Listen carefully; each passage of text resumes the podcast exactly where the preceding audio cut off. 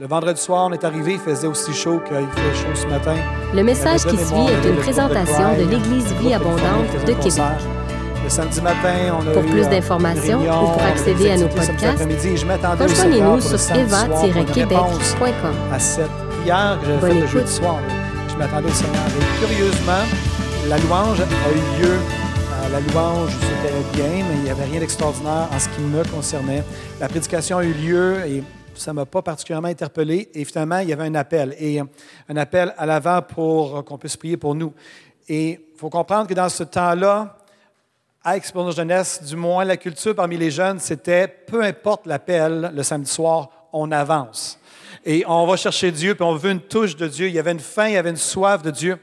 Et c'était dans ma culture, même dans mon groupe de jeunesse. Mais ce soir-là, j'étais tellement pas interpellé par l'appel que je suis même pas avancé en avant. Et ils ont fait quelque chose qu'ils n'avaient jamais fait dans les années précédentes, à ma connaissance.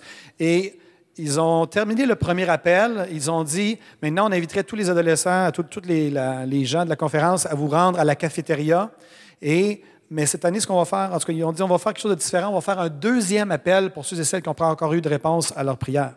Donc, vous pouvez imaginer quand même que la cafétéria était quand même une attraction majeure. Fait que le gymnase où on, se, on avait la réunion s'est vidé. Mais moi, quand la, la personne sur l'estrade a fait le deuxième appel, à ce moment-là, c'est comme si j'avais eu un œillet qui était euh, accroché dans mon cœur, puis il y a un crochet qui s'est accroché là, puis qui m'a amené là. Je même physiquement, là, je me, me suis senti interpellé à aller à l'avant. Donc, j'étais un des premiers à l'avant pendant que tous les centaines de jeunes s'en allaient à la cafétéria. Et j'ai deux personnes qui se sont dirigées vers moi. Euh, et puis, euh, un qui était un peu plus âgé que l'autre, mais qui n'était pas âgé, mais qui était juste qui était plus âgé que, le plus jeune. Et euh, les deux se sont regardés, puis ils ont dit qui qui prie pour lui, puis finalement, le plus jeune a laissé la place au plus âgé, le plus expérimenté. Puis là, on m'a demandé pourquoi tu veux qu'on prie pour toi? Puis j'ai dit j'ai mis une toison devant le Seigneur, j'aimerais ça que le Seigneur puisse juste répondre par rapport à ça. Fait que j'ai pas dit j'aime ça, ne pas donner les choses d'emblée. Et puis la personne a dit OK. Euh, de ce que je me rappelle, la personne, euh, on a fermé les yeux, et la personne a fermé les yeux, puis elle s'est mise à l'écoute du Seigneur. Puis la première chose euh, qu'elle a dite, c'est Tu te poses telle question. Ça, c'était une question que personne ne connaissait. Voici la réponse. Et là, la présence de Dieu vient. Tu te poses telle question, voici la réponse. Et là, je suis en pleurs. Tu te poses telle question. Il le Seigneur connaissait ça, voici la réponse. Puis après un certain temps, ça a été Tu te demandes si tu es appelé au ministère. Le Seigneur te confirme que tu es appelé au ministère. Ça, ça a été mon appel au ministère qui, euh, qui a eu lieu il y a plusieurs années, lorsque j'avais 18 ans, le siècle dernier. Euh, et euh, cette personne qui a prophétisé sur ma vie, c'est notre invité ce matin. Paul Tétrault est, un- est un- l'assistant au surintendant de notre district du Québec. L'EVA fait partie de la grande famille des Assemblées de Pentecôte du Canada, l'équivalent des Assemblées de Dieu à travers le monde, mais on a un nom différent au Canada, les Assemblées de Pentecôte du Canada. Et puis, on est plus de, autour de 1200 points de prédication à travers le Canada. Et puis, on a le district du Québec qui est chapeauté par euh, trois euh, euh, chevaliers, euh, valeureux chevaliers, dont le surintendant Michel Bisaillon, pour ceux qui se rappellent, quand il est de passage ici une fois par année. Mais Paul est celui qui fait bien paraître Michel. C'est-à-dire, c'est l'adjoint. Il, y a beaucoup de travail et je bénis Seigneur. On a tellement une euh, belle équipe dirigeante ici euh, dans le district du Québec et c'est vraiment un honneur de pouvoir accueillir un des membres de- du, trio là, qui, euh, qui pilote euh, le district du Québec. Et euh, Paul Tétrault. Paul et moi, on se connaît depuis des années. Et euh, ce matin, euh, il va avoir un message particulier à nous amener. Il a vécu une saison particulière dans sa vie. Et quand on a entendu dire qu'il avait, commencé à partager ça dans les églises, euh, André Junior et moi, on s'est dit, on veut absolument l'avoir à l'Église Vie Abondante pour plusieurs raisons. Un, parce qu'on l'aime Deux, parce qu'on sait qu'il y a une onction sur sa vie et il y a tout un message aussi à apporter pour nous qui vivons peut-être même des moments difficiles présentement. Donc, c'est vraiment un homme d'honneur, de foi que nous avons avec nous ce matin, un homme que j'affectionne particulièrement. Est-ce qu'on peut accueillir ensemble Pasteur Paul Tétrault? Merci, Pasteur Benoît. C'est vraiment réciproque. Euh, je me rappelle même pas de tous ces détails-là qu'il a mentionnés au niveau de la prière ce soir-là, mais je me souviens très bien que le Seigneur m'avait interpellé ce soir-là à avoir un deuxième appel. Et je savais qu'il n'allait pas avoir beaucoup de monde qui viendrait en avant à ce deuxième appel-là. Et de voir comment Dieu a agi de cette façon-là avec Pasteur Benoît, pour moi, c'est ma récompense de juste avoir été fidèle. Tout ce que j'ai fait, c'est que j'étais à l'écoute du Saint-Esprit et j'ai juste euh, coulé dans l'onction que Dieu m'avait donnée à ce moment-là. On ne peut pas se glorifier de l'onction qu'on reçoit, il nous la donne. C'est un cadeau, n'est-ce pas? Et ce cadeau-là, notre responsabilité, c'est d'être fidèle à ce cadeau-là et d'aspirer aux dons les meilleurs dans chacune de nos vies. Il y a des saisons, j'ai eu des saisons très prophétiques, d'autres saisons moins prophétiques, et euh, on doit être content quand on est très prophétique et quand on l'est moins. Mais on doit toujours aspirer aux choses les meilleures que Dieu a pour nous selon ce qu'il nous donne, comme don et talent. Amen. Et euh, vraiment, merci à l'Église d'invitation. Merci, Pasteur Benoît. Benoît, c'est un ami pour moi et euh, c'est un privilège de, de servir Benoît de toutes les façons qu'on peut le faire au niveau du district. Une de mes fonctions principales, avant d'aller dans mon message, qui est beaucoup personnel, là, une de mes fonctions principales comme adjoint surintendant, c'est de m'assurer que personne fasse le ministère seul au sein de toute notre famille d'Église, au sein de tous nos, euh, intervenants, nos pasteurs, nos évangélistes. Et on n'est pas encore rendu, mais on travaille très fort dans ce sens-là. Donc, euh, pour nous, on sait que si on fait le ministère, pour être en santé dans le ministère, il faut être accompagné. Faut être accompagné de nos pères, faut s'encourager les uns les autres, faut être capable de se coacher les uns les autres, faut se mentorer les uns les autres. Et on a mis plein d'outils en place toute une, façon de travailler au niveau relationnel pour qu'on ait cette intelligence relationnelle entre nous pour être en santé à tous les niveaux dans notre être entier, âme, esprit et corps. Et ça, c'est vraiment la vision du district pour notre famille d'Église. Et euh, je ne peux pas euh, commencer sans dire un peu qu'est-ce que je fais et qu'est-ce qui me passionne. Et l'autre partie qui me passionne, c'est de voir la progression de l'œuvre de Dieu au Québec. Et ça, je dois dire, maintenant qu'on a fait du chemin dans notre famille d'Église, où est-ce que maintenant, même on a une, bonne réputation auprès des autres familles d'Église. J'ai un directeur d'une autre famille d'Église qui m'a dit On est jaloux de vous autres, le district du Québec. c'est le fun quand on se fait dire ça par un autre responsable d'une autre dénomination. Et il a dit Parce qu'on voit que vous avez vraiment mis en pratique le coaching, le mentorat comme une façon où est-ce que vous équipez les uns les autres, où vous grandissez ensemble, vous n'êtes pas seul pour faire le ministère. Et il était vraiment impressionné par tout ce qu'on a fait. Puis moi, je suis content du résultat. On n'est pas rendu, on, est, on a encore beaucoup de chemin à faire, mais on est en chemin et de voir les résultats tangibles du fait qu'on est en santé comme mouvement, comme famille d'Église, c'est très encourageant. Mais de l'autre côté, il y a une autre chose qui me passionne beaucoup dans le Québec, évidemment avec mon poste comme adjoint surintendant, avec Michel Bisaillon puis John Hippolito, qui est secrétaire trésorier, c'est vraiment de voir la progression de l'œuvre de Dieu au Québec. Et ça, je dois dire qu'on est encore loin. Et ça, c'est peut-être un sujet euh, qui est plus dans les pleurs et les larmes, et il y a moins d'action de grâce, parce que comme vous et moi, je suis sûr qu'on a cette passion-là de voir nos voisins, de voir les gens à l'école, de voir notre société se tourner vers Jésus-Christ. Et notre plus grand désir, c'est de voir la province de Québec, plusieurs personnes qui ne connaissent pas, pouvoir connaître la joie de ce que c'est d'être sauvé, d'avoir la vie éternelle, d'être aimé de Dieu, d'être accepté de Dieu.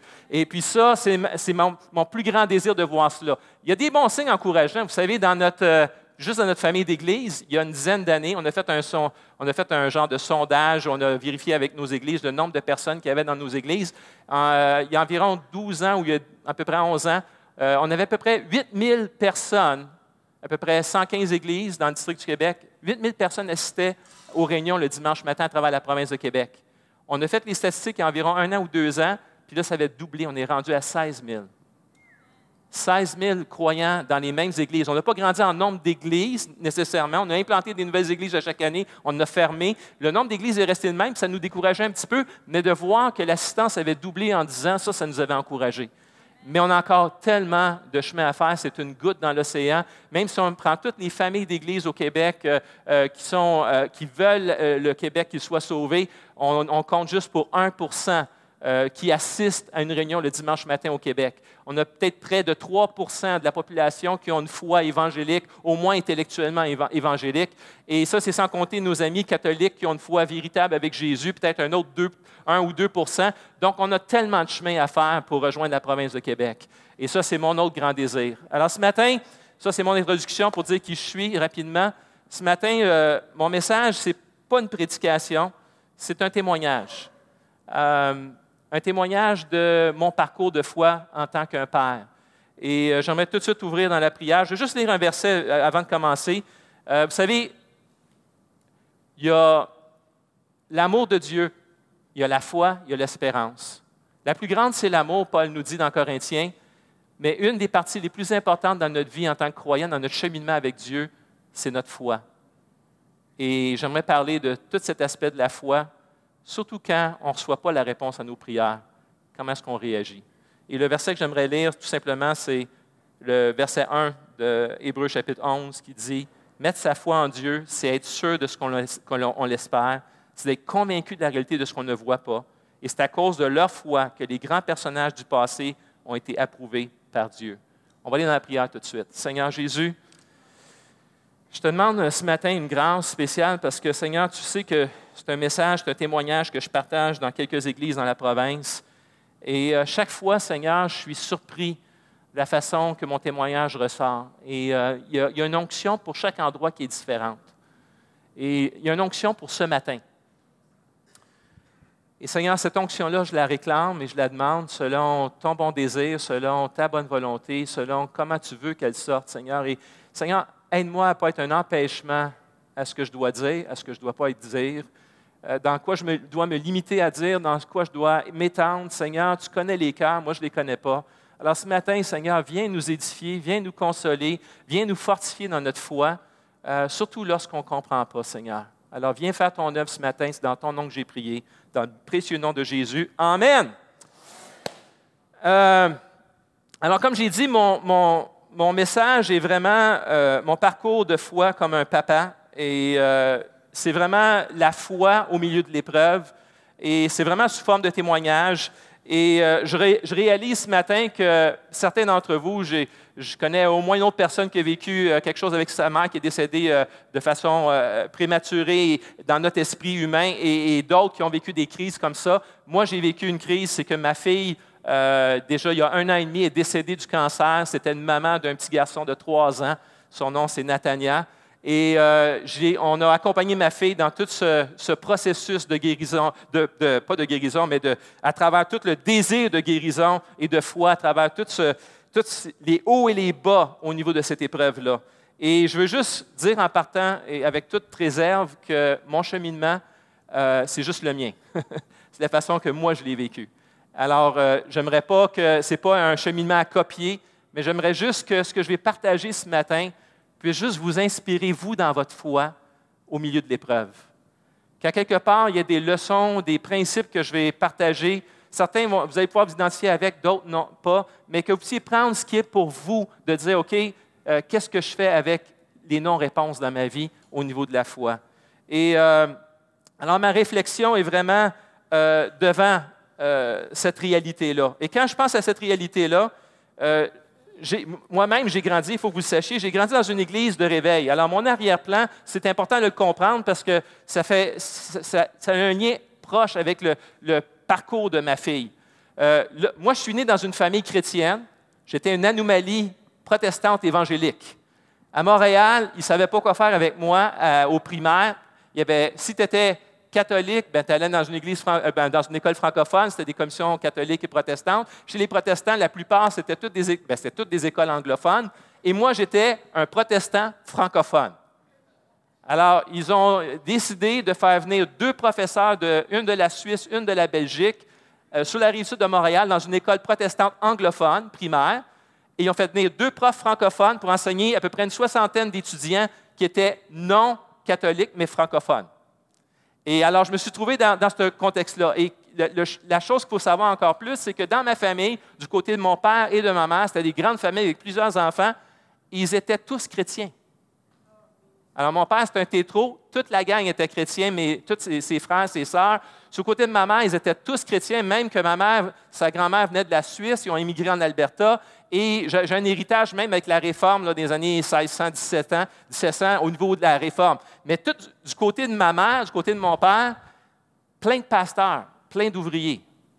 Donc, euh, le responsable du fellowship baptiste jusqu'à dernièrement, avant Louis Bourque, euh, Gilles Lapierre, ben, c'est mon oncle. Il était le responsable du fellowship baptiste pendant plusieurs années. Euh, la première église fondée à Montréal chez les frères chrétiens, Maranatha, ben, c'est mon oncle qui l'a fondée, cette église-là. Ils ont implanté une église sur la rive sud. Ben, c'est mon autre oncle qui était l'ancien qui vient de prendre sa retraite, Serge Lafrance, au groupe biblique de la rive sud. Euh, du côté de mon père, ben, euh, l'ancien secrétaire pour euh, le Fellowship Baptiste des années 70, c'était un de mes oncles, Gabriel Cottenoir. Et puis Jacques Boulian, le chanteur country, ben, c'est mon, mon oncle. donc, pour ceux qui connaissent Jacques Boulian au niveau du western des années 70-80. Donc, tout ça pour dire, et puis j'ai marié une bergeron. Une Bergeron, ben, son oncle, c'était l'ancien euh, surintendant de la conférence française du district, euh, de la conférence française des APDC. Son cousin, c'est Pierre Bergeron. OK? Alors, ça, c'est toute la famille Bergeron, ça, c'est celle que j'ai épousée. Alors, quand je suis, quand j'ai grandi chez les frères chrétiens, où j'ai été baptisé dans l'eau chez les frères chrétiens, dans l'Église des frères, il y a eu un réveil. On était une vingtaine sur une soixantaine qui ont reçu le baptême du Saint-Esprit avec le parlant en langue dans une église des frères chrétiens sur la rive sud de Montréal en 1976. Et euh, on n'avait aucune influence pentecôtiste, on ne savait pas c'était quoi des églises pentecôtes. Et j'ai grandi dans, ce contexte-là. Tranquillement, je me suis dirigé vers les églises pentecôtes et je suis arrivé dans une église pentecôte qui vivait le réveil à la fin des années 70, début des années 80, à l'Assemblée du plein évangile de la Ville-de-la-Salle. Et dans ces années-là, je parlais avec mon oncle Baptiste, tout le monde grandissait. Vous vous rappelez de ces années-là, 75-85? Partout, ça grandissait. Les églises se multipliaient, les gens se convertissaient partout dans la province. Le monde évangélique a quintuplé cinq fois euh, dans dix ans au niveau de la population évangélique au Québec. C'était des années de moisson. Et, quand je me suis retrouvé dans l'Assemblée de l'Évangile, on vivait ce temps de moisson comme partout ailleurs. Mais nous, il y avait des signes, des prodiges, il y avait des guérisons. Les gens arrivaient non sauvés dans l'Église, puis étaient guéris physiquement, attestés par le médecin la semaine après. Et c'est même que les gens venaient au Seigneur. La croissance, on est passé de 12 personnes à 200 personnes en dedans de quoi? Deux ans, parce que tous les dimanches, il y avait quelqu'un qui acceptait le Seigneur. Deux, trois, cinq, dix, vingt personnes s'avançaient en avant pour accepter le Seigneur, avec des signes, des prodiges la plupart du temps. Et on ne grandissait pas avec des transferts d'église, on grandissait avec tous des nouveaux tout le temps. Fait que le comité d'anciens, de diacres, après deux ans, quand on était prêt à être mis en ordre, d'être autonome, ben c'était toute la plupart, sauf un, c'était tous des nouveaux convertis d'un an. On était tous des nouveaux convertis, à part de moi et quelques autres. Donc, ça, c'était mon contexte à moi de réveil que je suis venu à, l'Évangile, ben, que je, suis venu dans une de Pentecôte suite au réveil qu'on avait connu dans notre église des frères. Et dans ce temps-là, euh, entre dénominations, on se parlait pas mal en mal du pupitre on va être honnête, là. Mon oncle, il dirait, lui-même serait ici, il dirait la même chose. Et on ne se parlait pas, on était dans des silos. Puis on se parlait en mal les uns des autres. Et quand je me suis marié euh, en 83 avec euh, mon épouse, une bergeron, les trois familles d'églises qui ont marqué le réveil au Québec des années 50, 60, 70 et 80, c'était les frères chrétiens, c'était le Fellowship Baptiste, puis c'était les Pentecôtes. J'avais trois, quatre pasteurs de chaque mouvement dans mon mariage. C'était la première fois qu'il y avait les trois, des leaders des trois groupes qui étaient dans la même salle pour une cérémonie de mariage. J'avais demandé à, Jude Boulian, à l'époque, qui était un des chanteurs, j'ai dit euh, Peux-tu chanter tous unis dans l'esprit? À cause des liens de sang, le respect s'est fait. Un de mes oncles qui parlait très en mal des Pentecôtes, même qu'on a eu un ouvrier de Pentecôte qui s'est joint au district, qui est encore actif chez nous, euh, à cause que mon oncle Gabriel prêchait tellement contre les Pentecôtes, lui il est devenu pentecôtiste. Mais aujourd'hui, dans toutes ces années-là, après, par exemple, il y a un respect qui a grandi entre les familles d'Église, puis entre, nous, à cause des liens familiaux. Et aujourd'hui, on vit le miracle avec le réseau évangélique du Québec, où est-ce qu'on se parle, on prie ensemble deux fois par année, toutes les familles d'Église. On se parle avec respect, on s'invite les uns les autres, on s'édifie les uns les autres de voir Michel, le surintendant du, district du Québec, avec Gilles Lapierre, il y a quelques années, se parler, s'édifier, prier les uns pour les autres, partager leur fardeau. C'est juste beau de voir l'unité au Québec. Et on a une réunion de prière au début de l'année à Nouvelle Vie avec euh, toutes les familles d'église ensemble qu'on a prié pour la province de Québec. Donc, il y a vraiment quelque chose de beau qui se passe de ce côté-là. Mais à cette époque-là, ce n'était pas ça. Puis juste pour dire ça, c'est que moi, je vivais ça, cette réalité-là du réveil. Et euh, à peu près deux, trois ans que j'étais leader de jeunesse et pasteur de jeunesse, une de mes premières expériences, c'est qu'il y avait une fille qui s'appelait Huguette, qui avait un cancer du poumon, puis elle est décédée. Et euh, ça m'a marqué. Je n'ai pas réalisé à quel point ça m'avait marqué jusqu'à le, pèlerinage que j'ai fait avec ma fille au niveau de mon accompagnement au niveau de la foi. Et euh, j'avais vécu le deuil et la frustration, la colère, toutes les étapes de deuil de voir, parce que c'était mon premier service funèbre. Gary Connors, qui était le pasteur à l'époque, avec moi, qui m'a équipé, il m'a, il, a, partagé, on a fait la réunion ensemble, et ça m'a marqué. Parce qu'on était dans un contexte de réveil où est-ce que Dieu répondait, et cette fois-là, Dieu n'a pas répondu. Comment j'allais réagir? Je n'ai pas réagi. J'ai laissé ça sur la tablette à quelque part dans, dans mon âme, dans mes émotions. Et, euh, et quand ma fille, le cancer s'est déclaré, tout est revenu. Voyez-vous, entre le décès du guette jusqu'à la déclaration de la maladie de ma fille, j'avais développé une théologie pour accepter le fait que Dieu ne réponde pas aux prières. Je me suis. J'ai, quand ma fille, le, cancer s'est déclaré, c'était le jour de sa fête, le 26 décembre. Les médecins ne voulaient pas lui dire avant Noël, fait qu'ils l'ont appelé la journée après Noël pour lui dire qu'elle avait le cancer. Et euh, il n'avait pas regardé les dossiers, c'était le jour de sa fête. Et c'était juste après la naissance de son fils. Euh, au mois de novembre, euh, Noah est né le 28 novembre avant le 26 décembre. Et quand ils ont fait la césarienne, ils ont vu une tumeur, ils l'ont enlevée, ils l'ont étudiée, puis ils ont donné le résultat à Nathania, ma fille, le jour de sa fête, disant que c'était cancéreux. Ça s'avérait être un cancer du pancréas, stage 4, généralisé partout dans ses organes. Fait qu'on apprend ça, là, juste après la naissance de Noah. Et à ce moment-là, dans l'onde de choc qu'il y avait dans mon âme, c'est là que j'ai réalisé dans les semaines qui ont suivi comment est-ce que j'avais été impacté par le décès du guette. Parce qu'à travers les années, ce que j'avais fait, c'est que j'avais développé ce que j'appelle, moi, une foi passive. J'aimerais vous parler de mes émotions de foi que j'ai vécues à travers chacune de ces étapes-là à travers la maladie de ma fille. Parce que à travers les années, dans les églises, on parle beaucoup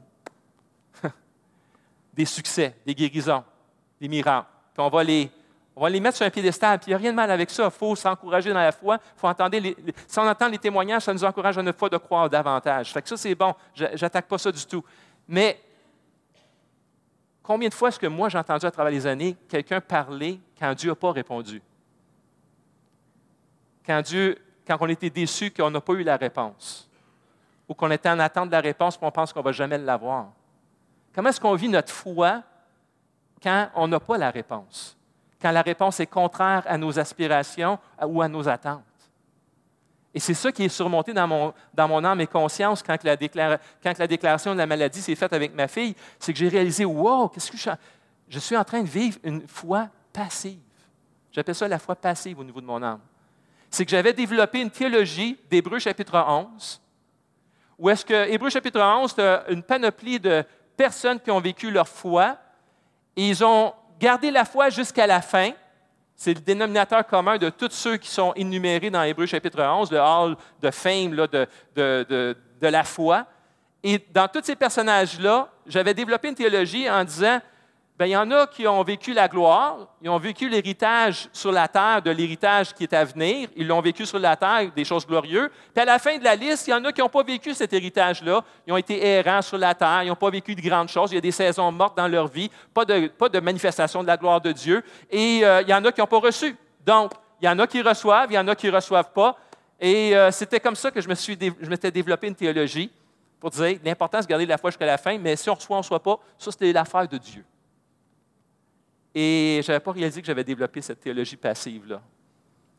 Alors, dans les années qui ont suivi la mort du guette, quand je priais pour les gens, j'ai vu quelques guérisons.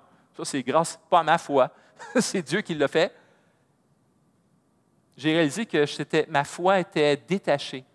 Quand on est déçu, quand on n'a pas reçu une réponse à nos prières, quand on est déçu de Dieu qui n'a pas répondu à une prière, qu'est-ce qui arrive? On se détache émotivement. En tout cas, moi, je me suis détaché émotivement. C'est comme si je suis devenu fataliste. Il n'y avait pas d'espérance dans mes prières. Dieu va le faire peut-être, Dieu ne le fera pas peut-être. Ça, c'est l'affaire de Dieu, ce n'est pas mon ressort, c'est ce que je vois dans Hébreu chapitre 11. Alors, je me justifiais de cette façon-là. Je me, créais une distance émotive pour me protéger d'être blessé à nouveau, d'être déçu à nouveau. Et, c'était ma première réaction avec la déclaration de la maladie de ma fille. Je ne voulais pas vivre la déception qu'elle allait mourir. Alors, pour me protéger, Dieu va peut-être guérir, Dieu va peut-être pas guérir, mais quand je vais prier, ça va être dans cet esprit-là. Et ça l'a pris un baptiste, mon oncle Gilles, pour me dire quelque chose de différent. C'était merveilleux. Une conversation avec lui, il avait fait face à un cancer. Et euh, aujourd'hui, il est toujours en rémission, il est guéri, il est, bien plusieurs années après. Et quand il a passé à travers son cancer, j'ai dit Comment tu as vécu ça? Explique-moi. Et euh, ça donne qu'il me partage Hébreu 12, 1. Après le chapitre 11 d'Hébreu. Ça dit quoi? À cause de cette nuit de témoins-là, là, soyez inspirés, puis courez votre course. OK, c'est pas la même attitude qu'une foi passive, ça. Et ça m'a forcé dans mon temps de réflexion d'être à l'apprentissage de Dieu, puis juste dire, Seigneur, hmm, ma foi est passive. C'est pas pas là que je dois être dans mon état d'esprit face à ma fille. Je avoir une foi active. Croire que tu vas faire, que tu peux la guérir, que tu es capable de guérir. Et de vraiment croire que tu es capable de guérir. Alors, Seigneur, je ne veux pas prier passivement et d'avoir peur qu'elle ne soit pas guérie, puis de faire cette distance émotive dans mon cœur. Seigneur, je vais prier croyant que tu peux la guérir. Et ça a changé, j'ai changé mon fusil d'épaule, j'ai changé mon attitude face à ma fille. Et une fois que la maladie s'était déclarée avec ma fille, une des premières, euh, c'était pendant trois ans, trois ans et demi, des, des montagnes russes. Euh, espoir, désespoir, espoir, désespoir. Euh, ça a été comme ça pendant tout le temps. Dieu nous a accompagnés tout le temps. Il nous a, il nous a montré des clins d'œil tout le temps, mais c'était toujours haut et bas. Et quand j'ai découvert la foi active dans mon esprit, en accompagnant ma fille, la première épreuve, la première chose qui était importante, c'est qu'elle allait avoir une opération avec trois médecins. Elle allait l'ouvrir d'ici à là. Aucune garantie, trois médecins différents. Puis elle allait essayer d'enlever le cancer partout dans son abdomen. Et on a prié beaucoup dans la province, évidemment à cause de ma famille, le soutien dans la province de Québec, ma famille, toute chrétienne, euh, écoute, ça priait partout. Là. Ça priait à travers le Canada. On a de la famille en Suisse qui priait pour nous autres. Donc, l'intercession et le soutien dans la prière était incroyable. Et on priait. Et ma prière à ce moment-là, Seigneur, donne à ma fille une qualité de vie. Quand ils vont faire l'opération, après l'opération, il faut qu'elle soit un succès. Puis après l'opération, il faut qu'elle ait une qualité de vie. Je, veux que ses organes fonctionnent normalement. Je ne veux pas qu'elle arrache rien, qu'il va être obligé d'avoir un sac, n'importe quoi. Seigneur, je veux que ça se passe bien. Et j'ai activé ma foi pas avec la foi passive, mais en croyant vraiment que Dieu peut faire cette œuvre-là durant l'opération, la chirurgie. Et c'était une chirurgie majeure. Alors, l'opération a eu lieu et euh, ça a été un succès. Ils ont réussi à tout enlever qui était visible. Le cancer était collé sur les intestins, ils ont tout enlevé. Ils ont, juste coupé un tiers du pancréas à ce moment-là, qui était la queue, qui n'est pas, pas, pas, euh, pas dangereux pour, pour son, futur à ce moment-là et ils ont tout enlevé partout. Ils ont, je pense, juste enlevé un petit organe qui était non nécessaire. Tout le reste, tout est resté intact. Pas de sac, rien. Vie normale dans les mois qui ont suivi. Et pas de douleur. Donc, c'était une grande victoire. À ce moment-là, on disait Waouh Ils ont tout enlevé, selon les, dires des médecins, tout ce qui, était visible. Ils ont tout enlevé. À vie normalement, elle a retrouvé un sens normal de vie sans douleur. Et ça, c'était une, plus grande, une, grande victoire au niveau de ma, ma foi active. Ça a comme encouragé ma foi à ce niveau-là, de croire, d'avoir un regard positif que Dieu est capable de guérir et de ne pas interpréter de mauvaise façon Hébreu 11 euh, avec au temps présent. Parce que ce que je faisais, c'est que je prenais Hébreu 11, je l'interprétais au temps présent en regardant la liste, au lieu de dire non, non, c'est l'auteur aux Hébreux qui regarde en arrière qui dit ça, c'est le mal qu'ils ont vécu. Et là, aujourd'hui, Hébreu 12, 1, voici comment nous, on doit vivre. Et ça, c'est la bonne façon d'interpréter le texte. Et j'ai enlevé l'excuse à ce niveau-là. Dieu croit que Dieu est capable de récompenser ceux qui le cherchent. Hein? Hébreu 11, verset 6. C'est drôle, hein? Dans Hébreu 11, c'est le, c'est tous les héros de la foi qui sont mentionnés avec les plus belles définitions de la foi. Puis Hébreu 11, 6 dit Je dois croire quoi? Que Dieu existe quand je m'approche de lui? Et je dois croire qu'il va récompenser ceux qui le cherchent. Donc, d'avoir cette foi active, de courir dans cette course, de croire que Dieu va récompenser ceux qui le cherchent. Seigneur, je crois que cette chirurgie va être un succès. Merci Seigneur, et c'est arrivé. C'était un grand encouragement. Un peu plus tard, euh, dans le milieu de ses trois ans, trois ans et demi, euh, ma fille cherchait par tous les moyens à vivre. Elle avait une foi extraordinaire. Elle, elle croyait qu'elle allait être guérie. Depuis le début de la déclaration de sa maladie jusqu'à son décès, du début à la fin, elle a gardé la foi non seulement pour son salut, mais elle a gardé la foi pour sa guérison physique et pour le miracle physique. Et dans, dans son parcours et dans son cheminement, au milieu de tout ce qu'on a vécu dans les hauts et les bas, on a fait un voyage à Toronto pour aller voir un naturopathe chrétien. Ça n'a pas donné grand-chose, mais ça a été un des plus beaux moments avec ma fille. Euh, extraordinaire, ma fille qui est maintenant une maman, qui, qui, est une femme de Dieu, et on voyage six heures pour aller à Toronto, puis six heures pour revenir. Puis c'est comme si j'ai redécouvert la femme de Dieu qu'elle était, et elle a découvert son papa encore de façon plus profonde. Et je lui partageais mon pèlerinage, mon cheminement de foi entre la foi passive et la foi active. Puis elle, me partageait son cheminement au niveau de la foi. Et euh, elle dit, Papa, le ferai pas avec beaucoup de gens, mais je vais le faire avec toi. Je vais te demander d'aller une étape de plus que la foi active. Elle ne l'a pas défini dans les mots que je vais vous donner, mais c'est les mots que j'y donne aujourd'hui et que j'avais définis quand je lui ai parlé après. Elle dit, Papa, j'aimerais que tu fasses abstraction de toutes les fois qu'il y a eu des non-guérisons que tu as prié pour, toutes les fois que ça n'a pas fonctionné, toutes ces déceptions-là qui ont bâti une certaine incrédulité pour ne pas croire, j'aimerais que tu mettes tout ça de côté, que tu fasses abstraction de ça, puis que tu aies la foi d'un enfant, comme un enfant. C'est ce qu'elle expliquait dans ses propres mots. C'est comme mon, petit-fils Noah, quand il, avait, il, y a, juste un an, il y a trois ans, il avait trois ans, quand il est sur le sofa, puis grand-papa est avant de lui, puis euh, Noah se garoche dans les airs, il sait que grand-papa va l'attraper. Il n'y a pas de question dans son esprit, grand-papa, il va m'attraper.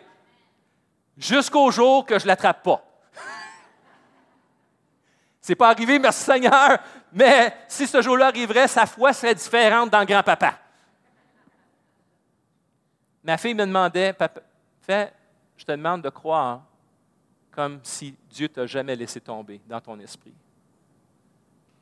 C'est comme si tu aurais répondu positivement à chaque fois que tu as prié, chaque fois que tu as, prié pour une guérison, dans tout ton cheminement comme pasteur, comme ouvrier, je te demande de faire abstraction ça, d'avoir la, la foi d'un enfant tout simple, un abandon émotionnel à 100 comme un enfant.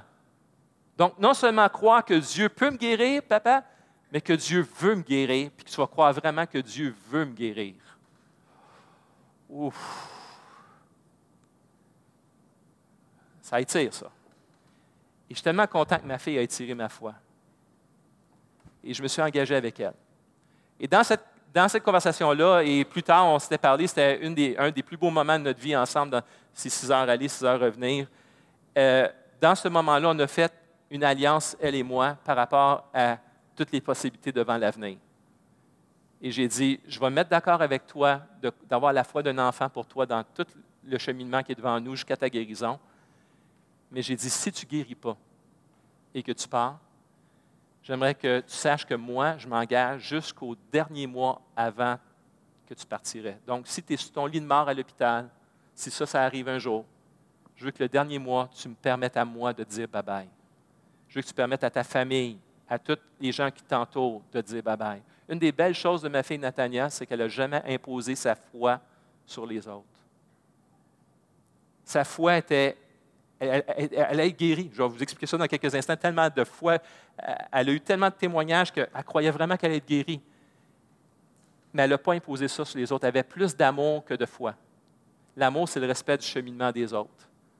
Et elle avait un respect pour mon cheminement, pour sa famille, pour ceux qui l'entouraient, mais ça ne touchait pas le manque de foi ou le moins de foi que les gens avaient autour, ou pas la même foi qu'elle avait, disons, euh, l'empêchait pas de vivre sa foi pleinement à 100% par rapport à elle-même sans l'imposer sur les autres. Et cet amour-là qu'elle avait pour les autres qui dépassait la foi, c'était un méchant bel équilibre qu'on doit avoir dans notre vie de respecter le cheminement de tous et chacun. Et j'ai demandé, j'ai dit, le dernier mois, même si tu crois que tu vas avoir un miracle, que tu vas guérir au dernier instant, je te demande de nous laisser te dire adieu. Et elle a dit, oui, papa, je vais faire ça. Et on, a eu cette cette conversation réelle. Et euh, après ça, dans l'année et demie qui a suivi, c'était assez drôle Parce que quand j'ai expérimenté cette foi d'enfant-là, dans le milieu du processus de sa maladie, elle a vécu un temps de guérison, de rémission. Et ce temps de guérison, de rémission était extraordinaire. Et euh, parce que c'était juste avant le mariage de sa sœur. On avait des jumeaux qui, étaient juste deux ans et demi plus jeunes que, Nathania.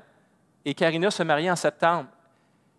Et sans aucune explication des médecins, en première, j'aimerais juste dire, après l'opération, ils ont fait de la chimio l'été qui a suivi pour essayer de faire sûr que le cancer ne revienne pas dans l'esprit des médecins, puis elle a accepté de le faire. Et puis, euh, à ce moment-là, il, euh, avait opéré, quand il a fait la grosse opération, ils ont enlevé le système reproductif d'un côté. Et là, a vécu un temps de rémission. L'ovaire a repoussé du côté où il avait opéré, puis tout est enlevé. Fait elle, avait posé la question au médecin quand est-ce que je vais un autre enfant? Elle, le médecin pense à ta vie, pense pas à un enfant. Elle était, je suis guérie. puis quand j'ai activé ma foi d'un enfant, à ce moment-là, j'accompagnais ma fille dans sa foi d'enfant. Elle vit une guérison où est-ce que les médecins ne peuvent pas l'expliquer. Elle avait cinq métastases. Les scans, ils ont tous disparu, n'étaient plus là.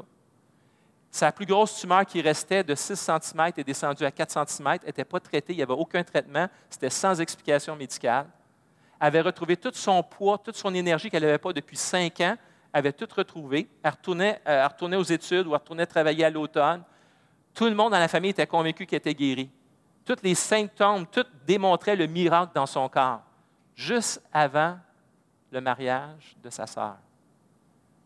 Ça veut dire qu'au mariage de sa sœur Karina, il n'y avait pas le nuage de la mort sur la famille. Il n'y avait pas l'idée qu'elle allait mourir, puis qu'il y avait le mariage, puis elle va mourir bientôt. Non, elle était en guérison. Elle était en train d'être guérie miraculeusement. Même une infirmière a dit Tu serais supposée être morte depuis longtemps, continue dans ta spiritualité. Il y avait tellement de témoignages. La compagnie d'assurance euh, avec qui elle faisait affaire, le, responsable m'avait dit Nous autres, on pensait qu'elle allait vivre trois mois, six mois. Un an et demi plus tard, elle est encore là, puis elle semble être guérie juste avant le mariage de sa sœur. Je me rappelle, vous allez voir la photo à la fin, Karina, elle, tient les, mains de, de Nathania, puis ils prennent la photo qui était sur Facebook, puis elle dit Mon plus beau cadeau de noces, c'est toi. Il n'y avait pas ce nuage de la mort. Et de vivre cette foi d'enfant, de croire que Dieu est capable d'agir surnaturellement et de le voir arriver, ça a été une source d'encouragement pour toute la famille et pour moi aussi, d'avoir cette foi d'un enfant.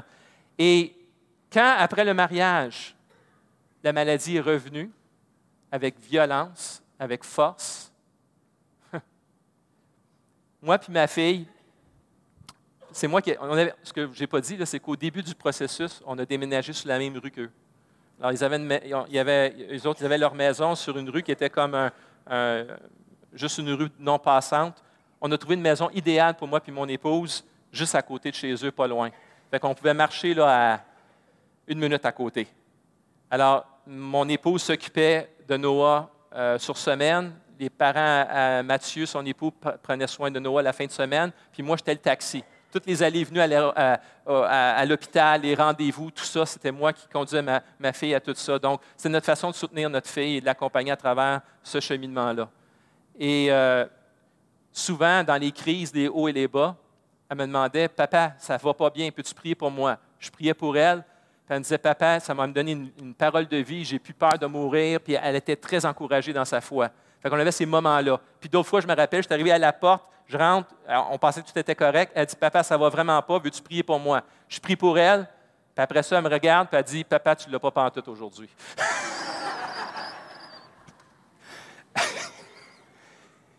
elle savait quand j'avais la foi d'un enfant, puis quand je ne l'avais pas. on avait ce inside joke entre elle et moi. Euh, à travers les hauts et les bas, dans l'accompagnement qu'on se faisait l'un de l'autre au niveau de la prière, de ce qu'elle m'avait demandé de faire au niveau de la foi d'un enfant. Après ça est arrivée la, période difficile. Je dois vous dire qu'à travers tous ces temps-là, elle a eu, euh, elle a eu de la prière des, ministères de guérison les plus connus sur la planète. Ils ont prié pour elle. Ils ont été à Bethel, en Californie. Euh, David Thierry est, venu trois fois à la maison chez elle, j'étais là avec lui. Il a prié des heures avec ma fille. Donc, ma fille était remplie de foi. Elle était chercher de toutes les façons euh, la guérison. Elle croyait que sa guérison. Elle voulait juste savoir comment ça allait arriver.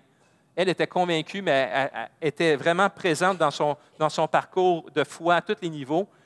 Mais quand la maladie est revenue avec violence et que le cancer est revenu fort et que les médecins ont dit à ma fille qu'ils ne pouvaient plus rien faire pour elle après le mariage de Karina, ouf, là, on est passé à une autre étape au niveau de ma foi dans l'accompagnement de ma fille. J'appelle ça la foi aveugle. Accepter qu'il n'y a pas de réponse à mes questions. Devant l'inexplicable, lâcher prise et faire confiance sans comprendre, sans réponse à mes questions. La foi aveugle. Seigneur, je ne vois pas, je ne comprends pas, ça ne fait pas de sens, sa souffrance ne fait pas de sens. Pourquoi tu viendrais la chercher? Puis dans le milieu de, la maladie qui revenait, du cancer, de l'autre côté de son système reproductif, un ovaire au milieu du cancer a repoussé aussi. il n'était pas supposé pousser avec tout ce qu'elle a vécu comme euh, opération et chimio. Fait elle a dit Toi, papa, même au milieu du désespoir, Dieu me fait un signe, il va me guérir. Pour moi, comme père, rendu à ce moment-là dans ma foi, c'était Seigneur, pour moi, c'est comme un clin d'œil. Elle, elle croit qu'elle va être guérie, mais moi, tu es en train de nous dire à nous, notre famille, je suis encore là. C'est comme si Dieu nous regarde et il dit, je suis encore là. Pour ma fille, elle l'interprétait comme je vais être guérie. Pour moi, c'était comme, non, Dieu, merci de nous accompagner à travers tout ce, ce cheminement-là. Et la foi aveugle, c'était tout simplement de lâcher prise, d'avoir cette sérénité devant l'incompréhensible. Et ça, c'est une foi aveugle qui est tellement importante pour avoir la paix qui surpasse toute intelligence. De faire confiance à Dieu sans rien comprendre, quand rien fait du sens. Et je me suis retrouvé à cet endroit-là dans mon esprit, trouvant mon secours et ma paix en Dieu dans ces moments-là. Et après ça, quand la maladie s'est avancée encore plus et qu'on arrivait vers la fin du cheminement, du parcours avec ma fille, c'est la foi de l'impossible. La foi de l'impossible, c'était, j'étais devant les montagnes rocheuses à une rencontre d'implanteurs d'églises dans l'Ouest canadien.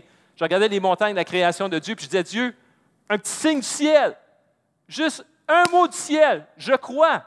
Il n'y a personne à ce moment-là qui pouvait dire que Paul Tétrault ne croyait pas à la guérison de sa fille. Je croyais à la guérison. Là, ce n'était pas juste une guérison, je demandais un miracle.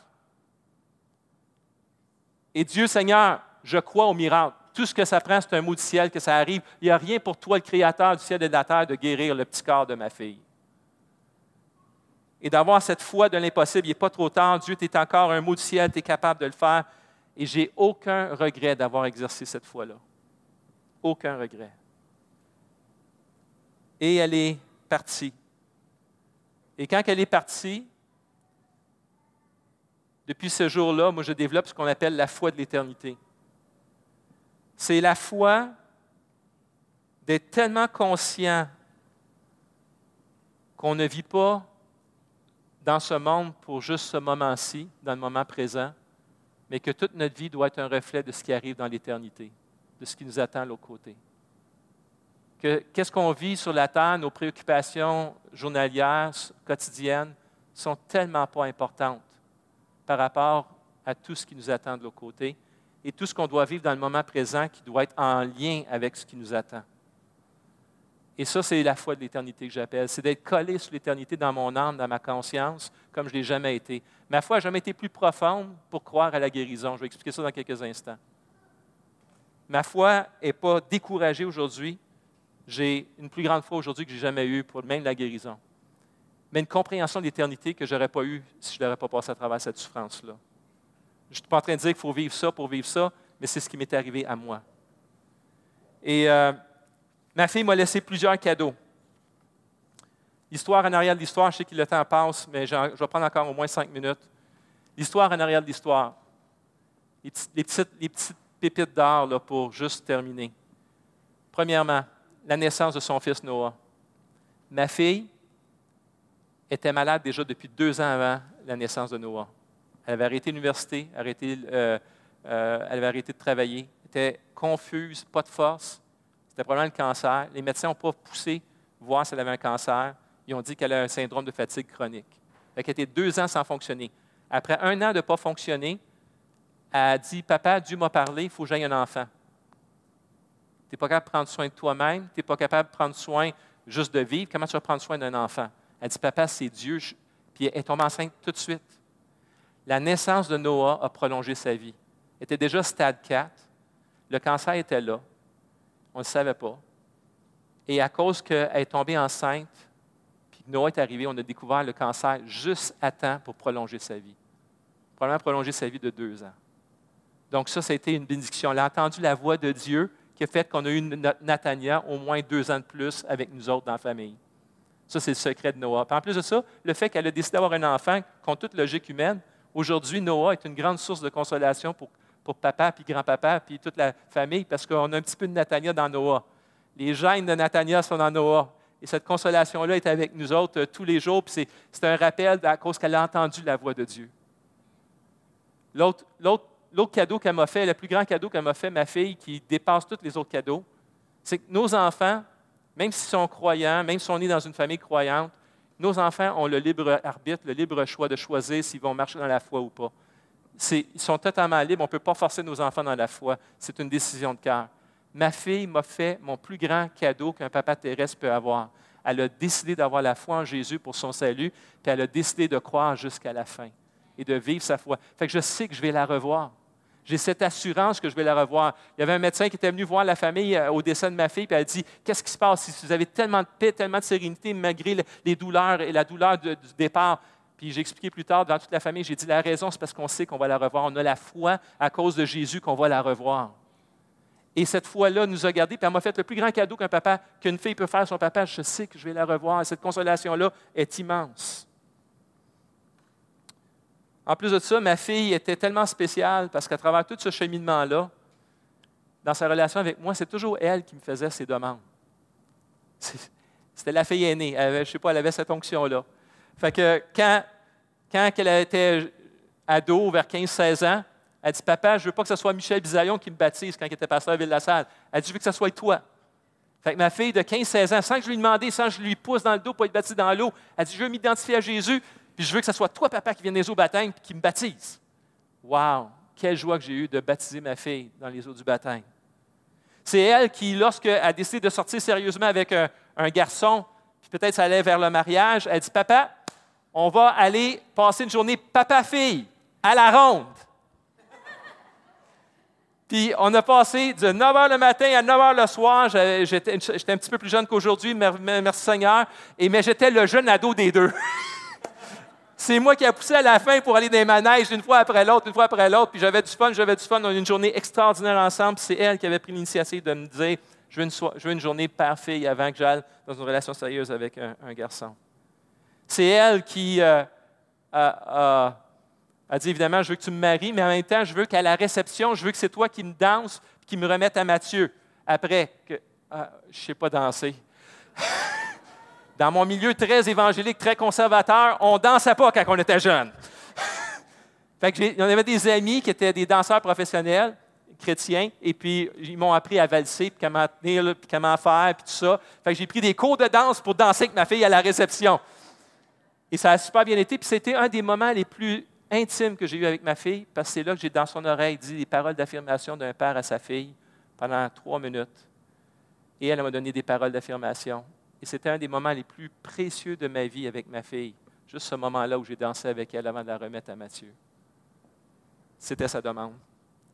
C'est elle qui m'a fait la demande d'avoir la foi d'un enfant et qui m'a étiré, qui m'a amené à un point où est-ce que je crois encore plus aujourd'hui que jamais.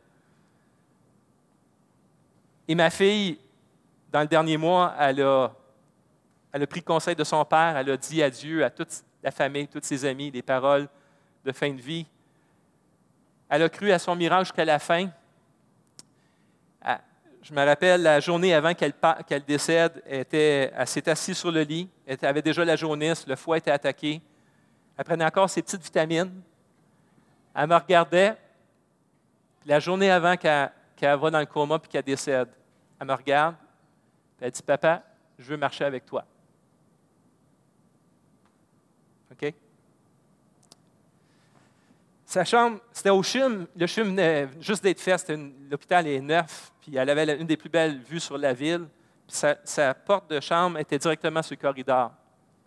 Fait qu'elle, elle se lève, était plein de bébelles avec elle, puis on marche, puis on marche à petits pas. Pendant deux minutes, deux minutes aller, deux minutes revenir. Littéralement, je la tiens comme ça. On marche. En marchant, puis en revenant, la reconduire au lit. Et là, les hémorragies ont commencé un peu après. Sa sœur l'a vu juste à temps avant qu'elle tombe dans le coma. L'image qui m'est venue tout de suite à ce moment-là, après,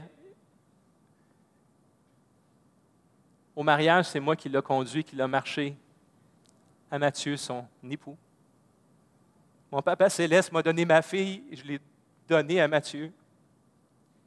Et là, quand je la marchais, c'était comme l'impression, l'image, je suis en train de la reconduire devant une Père céleste.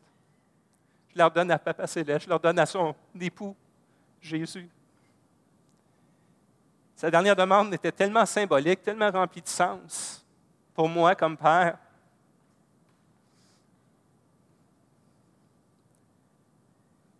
Puis on assistait à son dernier souffle. Il y a eu 700 personnes qui sont venues au service funèbre. Beaucoup de gens qui ne connaissaient pas Jésus ont entendu le message du salut tellement clairement, puis d'une façon tellement polie, tellement respectueuse. Puis maintenant, Nathaniel, selon Hébreu 11, fait partie de cette nuit de témoins-là. J'ai hâte de voir Moïse, mais je ne connais pas, Moïse. J'ai hâte de voir Nathania, elle, je la connais. Et dans cette nuit de témoins-là, puis aujourd'hui, ce que Nathania fait, c'est qu'elle m'encourage dans ma foi. Elle fait partie de cette nuée de témoins qui m'encourage aujourd'hui à dire continue ta course. Est-ce qu'on peut mettre le verset biblique, juste vous dire ma petite celui qui s'approche de Dieu doit croire que Dieu existe et qu'il récompense ceux qui le cherchent. Ça, c'est la définition de toute la liste dans Hébreu chapitre 11. Prochain verset.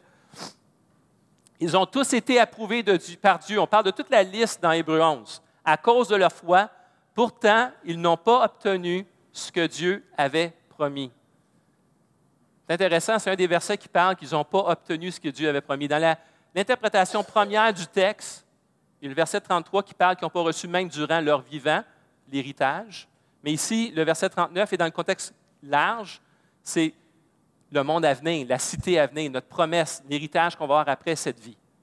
Donc, ces gens-là n'ont pas reçu, ils n'ont pas vu le royaume de Dieu qui était promis, ils n'ont pas vu la cité qui était promise et ils n'ont pas, pas eu la promesse. Mais plusieurs d'entre eux, dans la liste, ont vécu durant leur vivant une portion de l'héritage éternel durant leur vivant. Une autre portion ne l'ont pas reçu durant leur vivant. Et cette, ce verset-là s'applique aussi à ceux qui n'ont pas reçu durant leur vivant. Donc, ils avaient tous la même foi, ils ont tous gardé la même foi jusqu'à la fin. Ils avaient tous la même qualité de foi, mais certains ont reçu l'héritage sur la terre, une portion. Certains n'ont pas reçu de portion sur la terre. Ils étaient errants et il n'y avait pas rien de glorieux dans leur vie.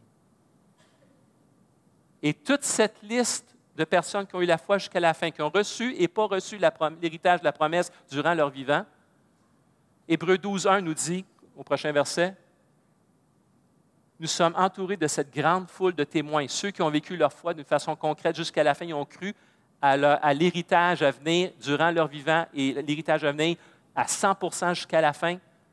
À cause d'eux, on doit être inspiré de courir résolument la course qui nous est proposée notre course de la foi. Ça veut dire que le résultat ne nous appartient pas. De vivre notre foi au maximum, de croire jusqu'à la fin comme un enfant, oui. Mais le résultat ne nous appartient pas. Et tant ceux qui ont reçu l'héritage durant leur vivant que ceux qui n'ont pas reçu l'héritage de leur vivant nous encouragent, nous, à courir notre course, peu importe le résultat. Ça, ça enlève plein de culpabilité, que j'ai-tu manqué de foi, j'ai pas assez de foi? Non. Ils avaient tous la foi. Ils n'ont pas tous eu la réponse durant leur vivant. Et tous ces gens-là ont vécu la foi jusqu'à la fin. C'était la même qualité de foi. Et eux, tous ceux-là qui ont reçu et pas reçu, nous encouragent dans notre foi à aller jusqu'au bout, jusqu'à la fin. Et ça, c'est le témoignage d'Hébreu 12, 1. Est-ce qu'on peut aller aux photos rapidement? Ça, c'est ma fille quand elle s'est mariée, quand je l'ai descendue sur l'allée pour la donner à, à Mathieu. J'avais oublié mon. C'est moi qui faisais une partie du mariage. J'avais oublié mon petit livret rose pour les vœux. Il était dans l'auto à l'extérieur. Puis à ce moment-là, je ne bénéficiais pas de chaque moment de la descente dans l'allée parce que je pensais, mes vœux sont, ils sont écrits là, là-bas, il faut que j'aille mon papier, il faut que j'aille mon papier. Mais en tout cas, j'avais une grosse nervosité. Fait que là, ça paraît pas, mais là, papa est très nerveux, mais ma fille, elle a du fun à descendre l'allée à ce moment-là. On continue la prochaine. Ça, c'est euh, ma famille. Euh, Mathieu à gauche complètement. C'est ça. Et Nathania qui est là à gauche. David, son frère. Karina, sa sœur. Et moi et mon épouse. On continue.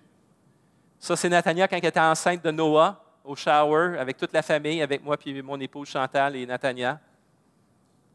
Ça, c'est toute la famille durant le shower. Daniel Bourque aussi, c'est le mari de ma sœur Louise, qui est un pasteur. Continue. Ça, c'est Natania après l'opération, la première opération qu'elle a eue avec succès. Ça, c'était la, grande opération qui avait été un grand succès avec elle à l'hôpital. Ça, c'est, elle a une perruque, là. Elle avait fait la chimio. c'était une belle perruque, euh, avec une fête de famille qu'on avait eue à ce moment-là. Ça, c'est la photo au mariage de Karina. Fait Karina est à gauche, Nathania, se tiennent la main, c'est là où est-ce qu'elle a dit Mon plus beau cadeau, c'est toi.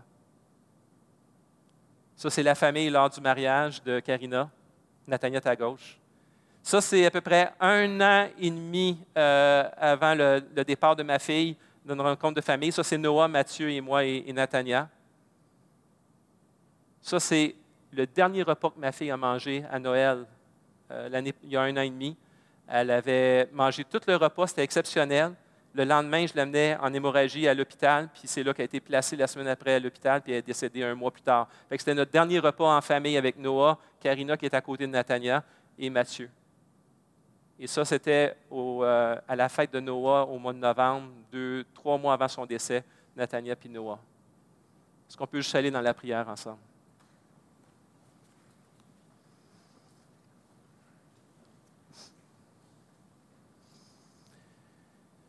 Seigneur, je te prie pour euh, chaque personne qui est ici. Je te prie pour une œuvre incroyable de ton esprit pour te révéler à chacun d'entre nous. Seigneur, ce que j'ai appris de Nathaniel, c'est de vivre ma foi dans le moment présent, pleinement, comme un enfant. Mais avec la foi d'Hébreu, c'est aussi de fixer sur le monde à venir. Seigneur, aide-nous, chacun d'entre nous, Seigneur, à vivre la vie en abondance mais avec le gros si, notre cœur amasse des trésors dans le ciel. Que dans le moment présent, Seigneur, on puisse amasser des trésors pour le monde à venir, qu'on puisse vivre cette vie en abondance, non pas seulement au niveau matériel, comme on en a besoin dans notre vie, mais que vraiment notre focus soit sur le monde spirituel à venir. Il y a plein de gens qui ont besoin de te connaître, il y a plein de gens qui ont besoin de vivre la foi, de la connaître. Et Seigneur, même quand on partage nos, nos échecs avec ceux qui nous entourent, qui ne te connaissent pas, Souvent, Seigneur, moi-même, j'ai eu l'occasion de témoigner avec puissance, avec le décès de Nathania, des gens qui étaient renfermés, qui ne voulaient rien savoir de la religion, rien savoir de Jésus, mais à cause de mon témoignage de Nathania, sont maintenant réceptifs au message de l'Évangile. Seigneur, aide-nous à amasser des trésors dans le ciel. Aide-nous à vivre le moment présent et pas vivre selon juste les, les, petits défis quotidiens qu'on a. Aide-nous, Seigneur, à être riches selon le ciel. Aide-nous à être riches selon le monde à venir. Aide-nous à, fixer notre vie dans le moment présent en, en regard avec l'avenir, avec le monde qui nous attend. Seigneur, que notre foi et notre cœur soient vraiment centrés sur ton royaume, sur le monde à venir, et qu'on puisse vivre pleinement l'Évangile aujourd'hui par ta puissance, par ta consolation, et que notre foi, que tu veux qu'il soit purifié comme l'or pur, puisse être purifié à travers toutes nos réponses et nos non-réponses. Dans le nom de Jésus. Amen.